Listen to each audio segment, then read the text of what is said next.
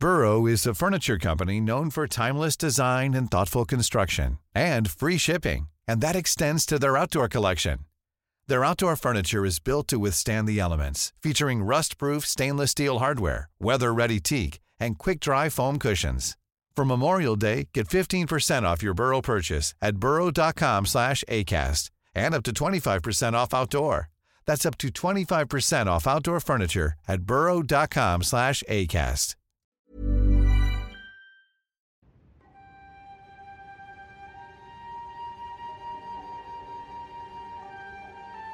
Le soleil se lève.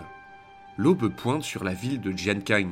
Petit à petit, ce sont plus d'un million de personnes qui se réveillent et qui s'activent dans les rues de la métropole la plus riche et la plus grande du sud de la Chine. Nous sommes en l'année 425 après Jésus-Christ, dans une réalité alternative. Au sein du palais oriental de la ville, l'empereur Wen se fait lire le programme du jour. Ce fier représentant de la dynastie des Song du Sud n'accorde qu'une attention distraite au laquais qui débite la succession de tâches protocolaires rythmant ses journées, quand un détail retient son attention. Une entrevue diplomatique avec les représentants de Dakin, le nom donné par les Chinois à l'Empire romain. Un moment important, car il faut dire que dans cet univers alternatif, les Latins commencent à être bien connus en Extrême-Orient. Leur prouesse technologique, leur conquête fulgurante, et leur appétit insatiable pour d'étranges ressources les ont quasiment menés jusqu'aux bordures de la civilisation chinoise. Les deux entités, même si elles ne partagent pas encore de frontières directes, n'ont jamais été aussi proches l'une de l'autre. Et si les rapports restent cordiaux pour des raisons commerciales, l'acier et les machines-outils produites par les latins étant d'excellente facture, l'empereur s'inquiète tout de même de la croissance exponentielle de Dakin, tout en restant persuadé de la supériorité chinoise dans tous les domaines. Peu après midi donc, la délégation latine est présentée à l'empereur. Ceux-ci sont arrivés à bord d'un bateau étrange, crachant de la fumée et semblant avancer sans voile. Un prodige qui a sidéré toute la population de la capitale. À peine entrés, les émissaires se contentent d'un bref salut de la tête, un manque de respect à l'empereur qui choque toute l'assistance. Aidés d'un traducteur, ils déclament alors une liste d'exigences qui finit d'outrager la cour. La tête relevée dans une posture arrogante, le regard dur, les Romains exigent la levée des taxes sur de nombreuses marchandises transitant par la route de la soie. Ils exigent également un tribut annuel, puis l'envoi immédiat par la dynastie Song d'importantes quantités de charbon. Devant ces demandes disproportionnées, la cour reste silencieuse, dans l'attente du courroux de Sa Majesté. L'empereur Wen ne peut pas tolérer un tel manque de respect et des exigences aussi fantasques venant de ce qu'il considère comme une puissance barbare. La sentence tombe rapidement. Il fait saisir et empaler les émissaires romains, puis il fait renvoyer leur tête via la route de la soie. Quant à leur navire qui avance tout seul, il est capturé à des fins d'études par les ingénieurs impériaux. L'empereur en est alors persuadé, la Chine, ses millions d'habitants et ses armées puissantes pourront repousser toute tentative d'attaque latine. La réaction ne se fait pas attendre, et un an plus tard, le commerce est totalement stoppé sur la route de la soie, provoquant de nombreuses faillites parmi les commerçants chinois. À Jiankang, les ingénieurs impériaux ont bien tenté de disséquer le navire romain, mais se heurtent aux limites de leur compréhension. Comment peut bien fonctionner ce complexe enchevêtrement de tuyaux qui semble faire avancer ce navire? Cette technologie était largement hors de leur portée, et cela leur glaçait le sang. L'arrêt du commerce et la cessation des relations avec Rome avaient un goût de calme avant la tempête. Quelque chose se préparait. Mais quoi? À nouveau, comme chaque matin, l'aube se lève sur la ville de Jiankang. Mais à la place du bruit des marchands de rue, ce sont des explosions qui retentissent. Alors que l'empereur Wen flâne dans la cour, ces bruits effrayants arrivent à ses oreilles. Se précipitant sur son balcon, Sa Majesté a l'horreur de voir Jiankang, sa capitale, noyée sous les flammes. Dans les airs, des dizaines d'étranges véhicules, siglés SPQR, en forme de ballons gigantesques, déversent des substances inflammables sur les habitations. Les maisons de bois prennent feu une par une, et toutes les tentatives d'éteindre l'incendie échouent car le combustible lancé par ces engins volants brûle même sur l'eau. L'armée impériale est totalement impuissante face à cette menace venue des airs. Rome, qui dans cette réalité alternative a réussi à s'industrialiser, vient de refermer ses griffes avides sur la Chine. Bonjour à tous chers abonnés et spectateurs, aujourd'hui on va faire s'industrialiser une des plus grandes puissances du monde antique. Et on va voir ce qui aurait pu se passer si le processus qui a débuté en 1760 en Angleterre dans notre réalité s'était déclenché durant l'Antiquité romaine. Alors déjà, les Romains avaient-ils vraiment besoin d'un appareil industriel pour rouler sur tout le monde? Non, pas vraiment. Les territoires qu'ils contrôlaient et les vestiges de leur civilisation sont déjà l'éclatant témoignage de leur supériorité dans bien des domaines. Par contre, c'est vrai qu'on pourrait se demander pourquoi les Romains n'ont pas connu l'ère industrielle, vu leur maîtrise de l'ingénierie et de l'architecture. C'est d'autant plus étonnant quand on sait que les propriétés de la vapeur étaient connues, grâce à un bonhomme tout à fait étonnant pour son époque, un certain Héron d'Alexandrie, qui était un grec vivant à Alexandrie du coup, au 1er siècle après Jésus-Christ, et qui possédait plusieurs cordes à son arc. Ingénieur, mathématicien, mécanicien, ses casquettes étaient multiples et son héritage important dans bien des domaines. Mais c'est surtout la première personne dont on connaît l'existence à avoir décrit le fonctionnement de plusieurs machines à vapeur dans son œuvre Pneumatica. Destinée principalement à amuser ses contemporains, ces machines révolutionnaires pour l'époque incluent l'éolipiles, une petite sphère qui tourne sur elle-même, mais aussi des portes de temple automatiques, ou encore des machines hydrauliques, pneumatiques et même des automates. Mais tout ce travail n'a sur le moment jamais servi à grand chose, à part amuser la galerie. Les Alexandrins, assistant aux démonstrations de ces machines, s'émerveillaient peut-être de leur ingéniosité, mais c'est tout. Aucune prise de conscience, aucun sursaut technologique, aucune réelle volonté de capitaliser sur ses inventions, et donc pas de révolution industrielle pour l'Empire romain. Un fait qui étonne encore aujourd'hui beaucoup d'historiens, mais qui aurait plusieurs explications bien entendu. Parmi les théories avancées, on peut commencer par le fait qu'un grand empire, en supériorité technologique sur tous ses voisins, n'a pas de réelle motivation pour innover, à l'inverse des États européens par exemple, qui étaient en constant conflit les uns avec les autres. Ensuite, le fait que Rome disposait déjà d'une main-d'œuvre abondante, les esclaves, de 10 à 20% de la population de l'Empire. Pourquoi donc dépenser de l'argent dans des innovations hasardeuses alors que les esclaves font déjà tout le sale boulot? Et enfin, la mentalité romaine, tout simplement.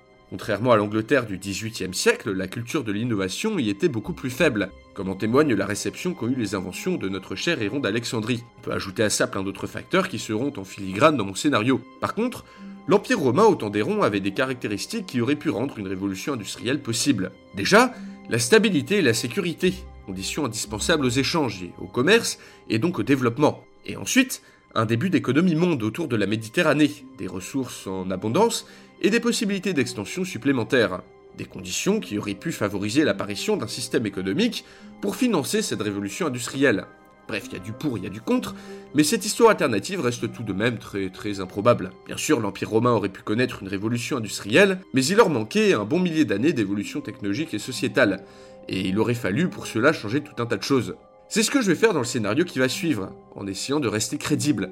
Ah oui, et je vais tenter un nouveau petit truc qui s'appelle les points réalité. En gros, des petits encarts de texte à l'écran, désolé ceux qui écoutent en podcast, destinés à faire le lien entre ce qui s'est vraiment passé et l'Uchronie pour vous faire comprendre en gros d'où sortent certains des trucs que je dis dans la vidéo et d'où sont tirés certains de mes raisonnements. N'hésitez pas à mettre pause pour les lire, ils seront disséminés tout au long du scénario. Si la vidéo vous plaît d'ailleurs, n'hésitez pas à la partager et à vous abonner après votre visionnage, ou pendant, si vous êtes vraiment fan tout de suite, hein, je vais clairement pas vous jeter la pierre. Allez, l'instant pub c'est terminé, on passe au scénario qui commence au deuxième siècle. Ryan Reynolds here from Mint Mobile. With the price of just about everything going up during inflation, we thought we'd bring our prices down. So to help us, we brought in a reverse auctioneer, which is apparently a thing. Mint Mobile unlimited premium wireless. Have to get 30, 30, bit to get 30, bit to get 20, 20, 20, bit to get 20, 20, bit to get 15, 15, 15, 15 just 15 bucks a month. So, Give it a try at mintmobile.com/switch. slash $45 upfront for three months plus taxes and fees. Promo rate for new customers for limited time. Unlimited more than 40 gigabytes per month. Slows. Full terms at mintmobile.com. Hiring for your small business? If you're not looking for professionals on LinkedIn, you're looking in the wrong place. That's like looking for your car keys in a fish tank. LinkedIn helps you hire professionals you can't find anywhere else, even those who aren't actively searching for a new job but might be open to the perfect role. In a given month, over 70% of LinkedIn users don't even visit other leading job sites. So start looking in the right place. With LinkedIn, you can hire professionals like a professional. Post your free job on linkedin.com/people slash people today. En l'année 110 après Jésus-Christ, dans un univers alternatif, l'Empire romain n'est pas si loin de son apogée. Dans le palais impérial règne Trajan, un ancien général devenu empereur, très populaire auprès du peuple. La raison Une série de réformes sociales et urbanistiques qu'il a entrepris depuis plusieurs années. Mais l'empereur se heurte à d'insolubles problèmes. La plèbe italienne s'appauvrit et n'a plus rien à manger.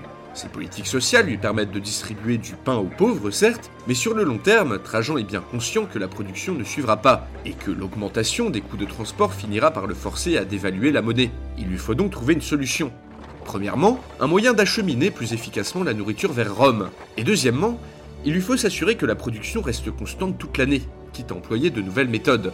L'empereur va tenter de traiter le problème à la source, d'une manière tout à fait originale pour l'époque. Sous l'impulsion de son proche conseiller Dion de Prusse, il décide de lancer un concours. Un concours ouvert à tous les citoyens libres, leur promettant argent et honneur si ceux-ci arrivent à trouver de nouvelles méthodes pour augmenter la production agricole et pour acheminer plus efficacement les denrées vers les villes. L'événement est un immense succès. Et d'intéressantes innovations y sont présentées. On trouve ici une nouvelle forme de chariot, ou là un système de relais censé distribuer plus efficacement les stocks entre les villes de la péninsule italienne. Même si la première édition ne donne pas vraiment de résultats immédiats ou concrets, l'empereur est émerveillé par l'inventivité de ses citoyens, et commence à entrevoir tout l'intérêt que pourrait avoir de tels concours pour la gloire de l'Empire.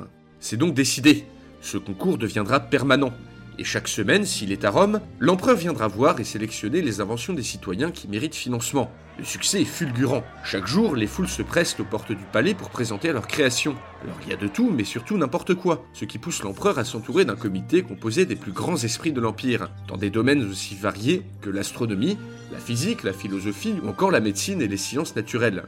Et ce, afin de sélectionner pour lui les inventions dignes d'être examinées. Les années passent, et malgré ces longues campagnes militaires qui ne lui laissent que peu de répit, l'empereur se passionne des découvertes qui lui sont apportées. Celles-ci trouvent bientôt preneur. Les riches aristocrates sont amenés à adopter certaines innovations. Dans ce qu'on appelle les latifundium, c'est-à-dire les grandes exploitations agricoles, de nouveaux outils et méthodes font leur apparition, comme de nouvelles méthodes de drainage, ce qui fait augmenter la productivité. Mais l'esclavage est encore un recours trop simple qui freine l'adoption de ces technologies. Il est en effet plus facile d'utiliser des humains non payés plutôt que certaines de ces inventions. Mais les profits engrangés en font réfléchir plus d'un. En 117 après Jésus-Christ, l'Empire est à son apogée territorial. Sous l'impulsion de l'empereur, de nombreuses villes ont été construites au sein de l'Empire. À l'intérieur de celles-ci et dans toutes les grandes métropoles, Trajan a insisté pour recréer son comité scientifique personnel à plus petite échelle, créant ainsi le premier réseau d'universités au monde. Ces nouvelles institutions communiquent entre elles se transmettent leurs travaux, leurs recherches, ainsi que les découvertes de tout l'Empire. Et pour les financer, l'empereur a fait appel aux dons de riches patriciens, qui se voient obligés de devenir philanthropes, pour se faire élire aux plus hautes fonctions. L'argent afflue dans la recherche. Et c'est en l'année 121, 4 ans après la mort de Trajan, que va être découverte une méthode qui va enclencher le processus de la révolution agricole romaine. Un chercheur en sciences naturelles postule qu'en sélectionnant les bêtes selon leurs propriétés nutritives et reproductives, et qu'en les nourrissant avec du fourrage récolté sur les terres inexploitées, il serait possible d'utiliser le surplus de fumier pour augmenter la production de manière exponentielle, sans recours à la pratique de la jachère. Les premières expérimentations sont un succès, et le réseau d'universités disséminées dans tout l'Empire a tout fait de répandre l'innovation, avec plus ou moins de succès selon les endroits. La révolution agricole se met en marche, les grandes exploitations gagnent en productivité, et rachètent à tour de bras les lopins de terre des petits paysans, qui n'ont d'autre choix que de s'exiler en ville. L'exode rural, qui existait déjà, atteint alors des proportions gigantesques au sein de l'Empire. De grandes manufactures sont ouvertes, souvent par de riches entrepreneurs, qui profitent de cet afflux soudain de population en quête de travail. L'arrêt des conquêtes a aussi pour effet de réduire le stock d'esclaves. Dans certains endroits d'ailleurs, il devient moins cher de payer des citoyens ouvriers que d'entretenir des esclaves. En 160, sous le règne d'Antonin le Pieux, la Pax Romana et la stabilité qui règne dans l'Empire permettent le développement d'un système de commerce et de finances florissant. L'innovation, prélude au profit, est enfin encouragée, et même financée par les aristocrates. Une toute nouvelle classe d'experts apparaît, embauchée par les riches propriétaires dont le seul but est d'exploiter économiquement les inventions des scientifiques. Le réseau d'universités mis en place par Trajan crée également une nouvelle génération d'élites intellectuelles, ainsi que de nouvelles écoles. Tout s'accélère. Métallurgie, textile, construction, la culture de l'innovation se répand dans tous les domaines. En 179, grâce au progrès de la médecine, le fils cadet de Marc Aurèle ne meurt pas et monte l'année suivante sur le trône en tant que co-empereur avec son frère Commode. Rapidement, Commode est écarté car il montre des tendances tyranniques. Une crise politique est évitée et la Pax Romana nécessaire au développement est sauvée dans ce scénario. À l'aube du IIIe siècle après Jésus-Christ, l'Empire a déjà bien changé. La révolution agricole a fait augmenter le stock de nourriture, et donc la population, de manière très importante. Rome compte désormais 3 millions d'habitants, l'Empire 100 millions, une population qu'il faut nourrir et faire travailler. Et ça tombe bien, car les innovations agricoles et la financiarisation de l'économie ont créé toute une série de riches entrepreneurs qui ouvrent de nombreux ateliers ou établissements financiers avec la bénédiction de l'empereur. Les premières succursales bancaires apparaissent à cette époque, permettant des transferts de fonds d'un bout à l'autre de l'Empire. L'acier romain est désormais prisé dans toute l'Asie, qui profite d'ailleurs d'un commerce accru avec l'Occident. Processus est désormais enclenché, l'Empire romain commence à s'industrialiser, et la production, ainsi que les échanges, augmentent désormais chaque année à un rythme phénoménal. Quant aux menaces extérieures, la production d'armes et d'armures de meilleure qualité et en plus grande quantité, ainsi que l'explosion démographique, aident Rome à garder sur ses frontières. Les légions romaines doivent trouver des terrains pour un nombre croissant de vétérans. La Germanie est en partie conquise et soumise durant l'année 190. Les Parthes sont également soumis en 198, et leur territoire transformé en province. L'Empire s'étend à nouveau et entre, fier et conquérant, au sein du IIIe siècle. Au IIIe siècle après Jésus-Christ, il est devenu à la mode pour les riches aristocrates et entrepreneurs d'être des mécènes. Une véritable culture scientifique et mercantile s'est emparée du monde romain, même si la diffusion de ces innovations est inégale par endroits. Vulcain, le dieu de la forge, devient une des divinités les plus importantes du Panthéon, alors que les techniques métallurgiques connaissent de fulgurants progrès. Les fourneaux à haute température poussent comme des champignons. Dans les villes, les esclaves se font de moins en moins nombreux. En effet, le christianisme progresse, et surtout les citoyens ouvriers et affranchis sont bien moins chers à employer sur le long terme, car il ne faut pas leur payer la nourriture ou le logement. L'exode rural et l'armée de chômeurs qui peuplent les villes font également baisser les salaires. Ainsi, l'esclavage commence à perdre son caractère rentable et reste donc cantonné à la vie domestique. Le travail dans les ateliers est assuré le plus souvent par des affranchis ou de la plèbe désargentée. Les entrepreneurs sont désormais guidés par des objectifs de productivité et cherchent à optimiser leurs profits en mettant en place les premières machines-outils. De nouveaux engins commencent à apparaître dans les manufactures, assez sommaires, faits de bois, et pour le moment surtout dans le domaine textile, ce qui mène à une production accrue nécessitant des débouchés. Les royaumes indiens, et par extension chinois, font figure de partenaires commerciaux majeurs avec l'Empire. Grâce aux échanges, deux innovations vont faire leur chemin jusqu'à Rome, et accélérer le progrès en cours le papier et le système numérique indien. Les deux combinés vont permettre une meilleure retranscription des connaissances, ainsi que de nombreuses découvertes dans les domaines mathématiques et physiques. En somme, malgré la diffusion plus grande d'épidémies venant de l'Est, à cause des échanges, au IIIe siècle de cette réalité alternative, l'Empire n'est pas en crise. La prospérité et la stabilité politique sont assurées par une lignée d'empereurs nommés par le Sénat, la plupart des peuples barbares cherchant à entrer dans l'Empire sont aisément repoussés par des légions toujours plus nombreuses et mieux équipées et au vu de l'abondance de nourriture, l'Empire ne connaît pas de crise démographique. En 280, l'Empire ne se divise pas en une tétrarchie. Ainsi, l'événement qui finit par mener à la séparation entre Orient et Occident ne se produit pas. D'ailleurs, l'Empire s'étend et une série de guerres mène à la conquête du reste du Moyen-Orient. Les frontières de Rome touchent désormais le sous-continent indien. Quant au territoire du nord de l'Europe, vu comme difficile à investir et pauvre en ressources, n'intéresse pas vraiment l'Empire. Au sud, le Sahara fait office de barrière tandis que naviguer à travers l'océan Atlantique ne présente aucun intérêt pour les Romains, qui contrôlent déjà la route commerciale vers l'Orient. La population de l'Empire atteint les 200 millions d'habitants, quasiment 4 fois plus que la Chine, la seconde entité la plus peuplée du monde. 4 siècle.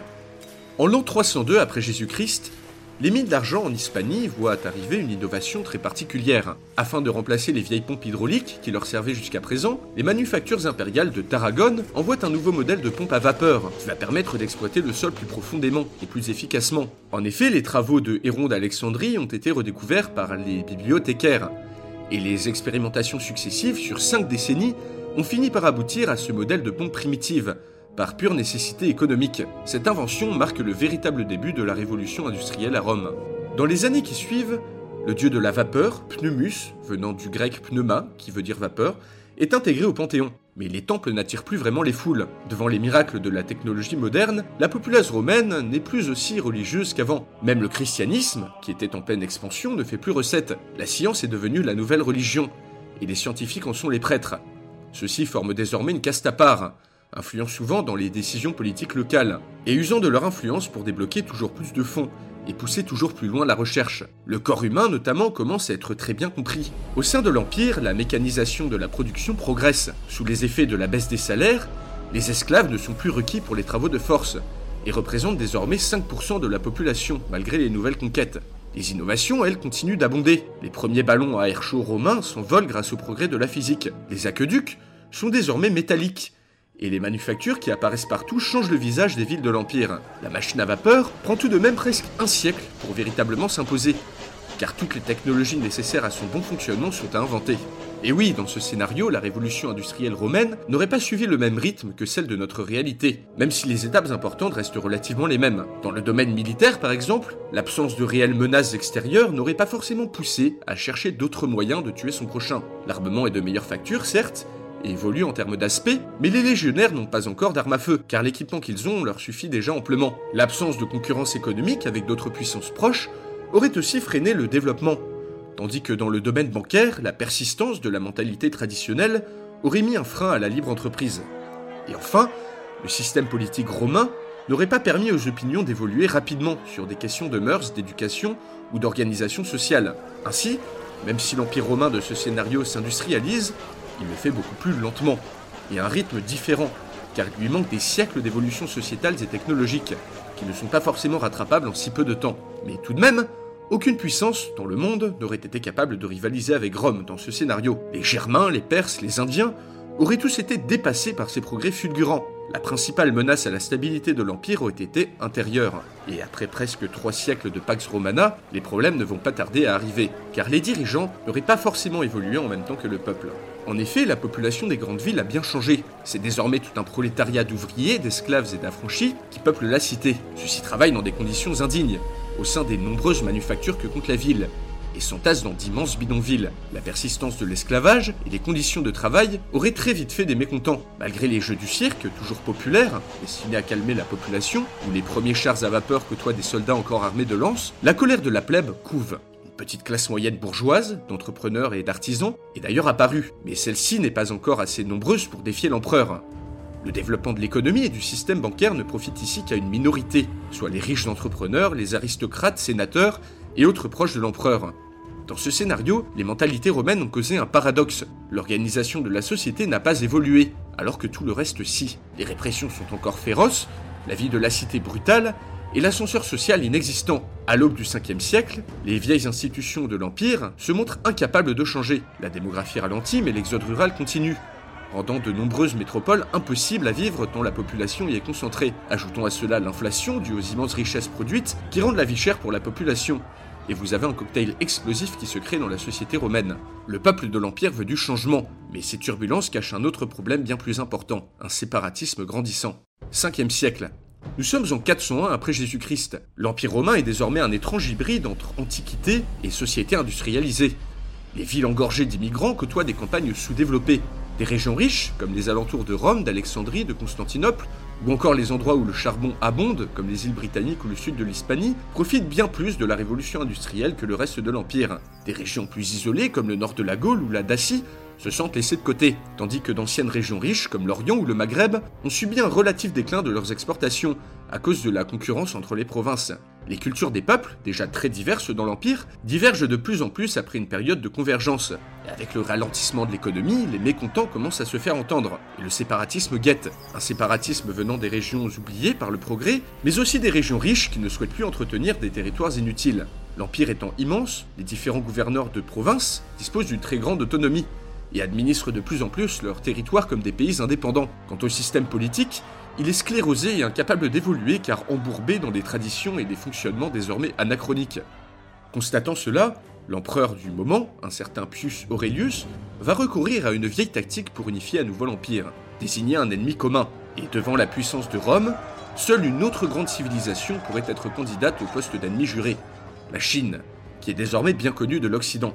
En effet, avec la conquête de la Perse, et l'intensification des échanges avec l'Orient, les Romains entretiennent désormais des relations diplomatiques régulières avec les empires ou les royaumes composant la civilisation chinoise, qui à cette époque avait une vision sino-centrée, c'est-à-dire croyant dur comme fer à la supériorité de leur civilisation. Ainsi ne s'inquiète-t-il pas vraiment lorsqu'un navire à vapeur romain arrive dans la capitale de la dynastie des Sons du Sud, en l'année 425 les Romains comptent sur la démonstration éclatante de leur supériorité technologique pour faire accepter des demandes ridicules à l'empereur Wen. L'Empire est au courant que la Chine est riche en ressources, et surtout en charbon, un produit désormais nécessaire pour faire tourner les milliers de pompes, de chars à vapeur, d'usines et même de trains primitifs qui parsèment l'Empire. Et les mines s'épuisent à un rythme alarmant. Après l'exploitation du sud de l'Espagne, des îles britanniques et de la frontière germanique, il est maintenant temps de faire payer à quelqu'un d'autre le coût exorbitant de l'extraction de ressources. Ce fardeau sera désormais chinois. L'empereur Wen d'ailleurs ne se rend pas vraiment compte de ce qu'il déclenche lorsqu'il fait couper la tête des émissaires romains, puis les fait renvoyer dans leurs avant-postes en Perse. La réponse arrive vite, car un an plus tard, ce sont des dirigeables flambant neufs qui apparaissent au-dessus de Kang pour y déverser des centaines de litres de feu grégeois. Le carnage est terrible, et des dizaines de milliers de personnes meurent dans l'incendie qui s'ensuit. L'empereur Wen, tétanisé par cette vision d'horreur, accepte immédiatement les conditions de paix. Rome n'aura même pas eu à organiser d'invasion terrestre, Seule une flotte de ces dirigeables a suffi pour soumettre la deuxième puissance mondiale. Les royaumes du Nord subissent la même attaque l'année suivante, et les tribus versées par les puissances défaites font entrer la culture asiatique dans le monde romain. Mais ce succès est de courte durée. La situation intérieure ne s'est pas améliorée, le séparatisme se répand, tandis que la plèbe des villes est de plus en plus mécontente. Sur le front extérieur, un autre problème émerge. Des hordes de 1 poussent des centaines de milliers de barbares aux portes de l'Empire, et même si ceux-ci sont aisément repoussés par les nouvelles machines de guerre, ils n'ont nulle part où aller. Ces populations vont donc décider de camper le long de la frontière dans des conditions déplorables. Un seul incident pourrait mettre le feu aux poudres et faire éclater l'Empire. Rome sera-t-elle capable de ressortir de cette épreuve la tête haute pour continuer sa marche vers le progrès technologique Ou bien l'Empire éclatera-t-il en plusieurs morceaux ouvrant la voie à la création d'un Occident, d'un Orient et d'un monde totalement différent de la réalité? Les possibilités sont multiples, et vous pouvez vous amuser à écrire la suite dans les commentaires. When you make decisions for your company, you look for the no-brainers. And if you have a lot of mailing to do, stamps.com is the ultimate no-brainer. It streamlines your processes to make your business more efficient, which makes you less busy. Mail checks, invoices, legal documents, and everything you need to keep your business running with Stamps.com. Seamlessly connect with every major marketplace and shopping cart. Schedule package pickups and see your cheapest and fastest shipping options from different carriers. With rates up to 89% off USPS and UPS rates. And with the Stamps.com mobile app, you can take care of mailing and shipping wherever you are. Make the same no-brainer decision as over 1 million other businesses with stamps.com. Sign up with code program for a 4-week trial plus free postage and a free digital scale. No long-term commitments or contracts. That's stamps.com. Code program.